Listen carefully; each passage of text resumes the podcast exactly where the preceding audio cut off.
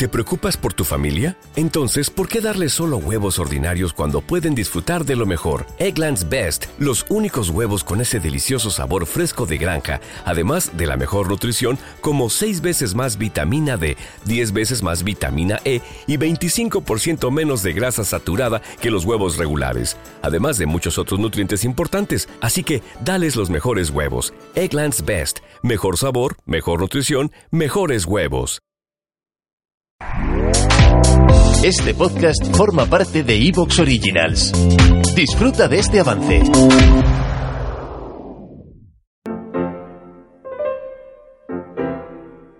La contrahistoria. Un programa presentado y dirigido por Fernando Díaz Villanueva.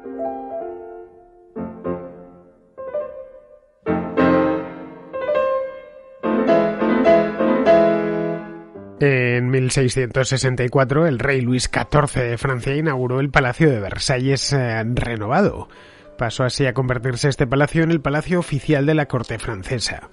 En su origen, Versalles había sido construido por el padre de Luis XIV, por Luis XIII, para que sirviera como pabellón de caza aprovechando los grandes bosques donde se había emplazado, un paraje bellísimo al suroeste de París, pero con el traslado de la corte, Versalles habría de convertirse no solo en el emblema del reinado del rey Sol de Luis XIV, sino en todo un símbolo de la monarquía absoluta, y no solo por la grandeza del palacio, sino por la forma de organizar los jardines, un complejo ejercicio de control de la naturaleza. Durante más de un siglo, hasta finales del siglo XVIII y el estallido de la Revolución Francesa, Versalles fue la verdadera capital de los reyes de Francia, la prodigiosa y sofisticada corte de Luis XV y Luis XVI, de Madame Pompadour y María Antonieta. Entre tanto, otros monarcas europeos trataban de imitar a los franceses construyendo sus propios palacios de Versalles, a las afueras de ciudades como Madrid, Viena, Berlín, San Petersburgo, Nápoles o Turín. El esplendor de Versalles acabó con la Revolución, cuando fue ocupado y saqueado por los jacobinos. Años más tarde, ya con Luis XVIII en el trono, el nuevo monarca decidió no volver a residir en él y fijó su residencia en el Palacio Parisino de las Tullerías. El fin de la dinastía borbónica, pocos años más tarde, marcó también el ocaso definitivo del palacio, que se convirtió en museo en 1837, por orden de Luis Felipe de Orleans. En la guerra franco-prusiana de 1870 se transformó en el cuartel general del ejército invasor, y allí mismo, en el Palacio de Versalles, en la Galería de los Espejos, fue coronado el emperador alemán Guillermo I. Medio siglo después se serviría como sede para el Tratado de Paz que pondría fin a la Primera Guerra Mundial. En la actualidad, Versalles se ha convertido en uno de los monumentos más visitados de todo el mundo.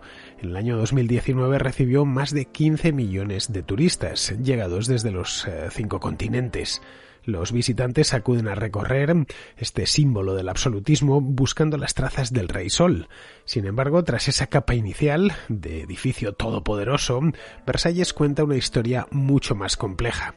Es cierto que Luis XIV quiso convertirlo en el icono mismo de su autoridad, pero también es un reflejo de la propia evolución de la monarquía, desde el momento álgido del absolutismo monárquico, a mediados del siglo XVII, hasta su malogrado final con la Revolución de 1789 una evolución que se evidencia en las propias ampliaciones del conjunto palaciego, con sus sucesivos añadidos, donde destacan el Gran Trianón y el Pequeño Trianón, pero además Versalles fue una complejísima máquina burocrática con sus más de 200 apartamentos preparados para recibir a otras tantas familias nobles al servicio del rey, lo que provocó la necesidad de crear, ya fuera del palacio, la propia ciudad de Versalles, cobijo de todos los servidores de esa nobleza.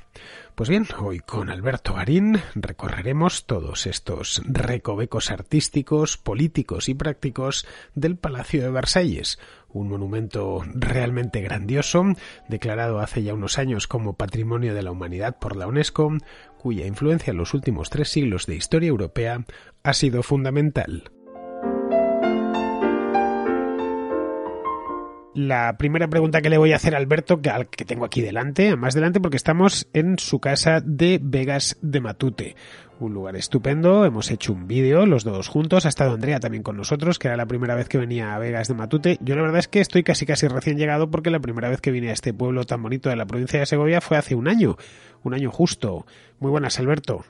Hola Fernando, hemos siempre un gusto estar contigo en la contrahistoria. Y en Vegas de Matute. Además. Que solo consigues que venga aquí en verano. Sí, sí. Es que en invierno hace mucho frío y la Vespa no puedo venir desde Madrid. Pero vamos, nos hemos ido a comer, no aquí en Las Vegas de Matute, sino aquí, aquí cerquita. En fin, una, está siendo una jornada muy segoviana. Pero no vamos a hablar de Segovia, a pesar de que en Segovia hay un palacio que se parece mucho al palacio del que vamos a hablar hoy y que ya os he introducido. Me refiero al palacio de la granja de San Ildefonso. Es una copia en miniatura del palacio de Versalles, pero para que ese palacio se terminase haciendo como se terminó haciendo por parte de Felipe V, nacido en Versalles, por cierto, tenemos que hablar antes de lo que es el Palacio de Versalles parisino, el francés. Os comentaba hace un momento que mm, Versalles es, eh, o se entiende por lo menos, como un sinónimo arquitectónico del absolutismo monárquico. Bien, esta es la primera de las preguntas que le voy a hacer a Alberto. Pero antes de eso, le voy a hacer otra pregunta. ¿Cómo se pronuncia Versalles en francés? Pues es muy parecido. Se dice Versailles. Versailles. Bueno, lo he pronunciado prácticamente igual. Sí. Bien, y la segunda pregunta, la de si eso no es el símbolo, ¿deberíamos considerarlo? Yo lo considero el símbolo, del el símbolo arquitectónico del absolutismo. Pues hombre, en el imaginario colectivo, sin duda, es el símbolo del absolutismo. Cuando pensamos en un rey todopoderoso, la imagen que nos viene es Luis XIV en esos cuadros que está representado con todas sus galas y le estamos viendo viviendo dentro de ese gigantesco palacio de Versalles. Aquí hay una trampa.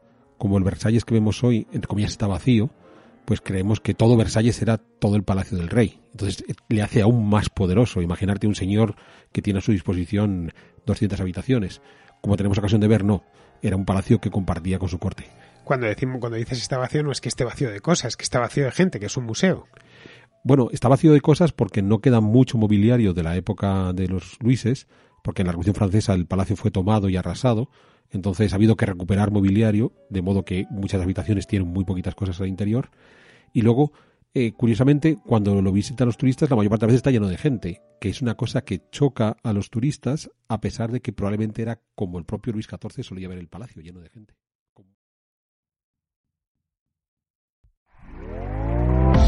¿Te está gustando lo que escuchas?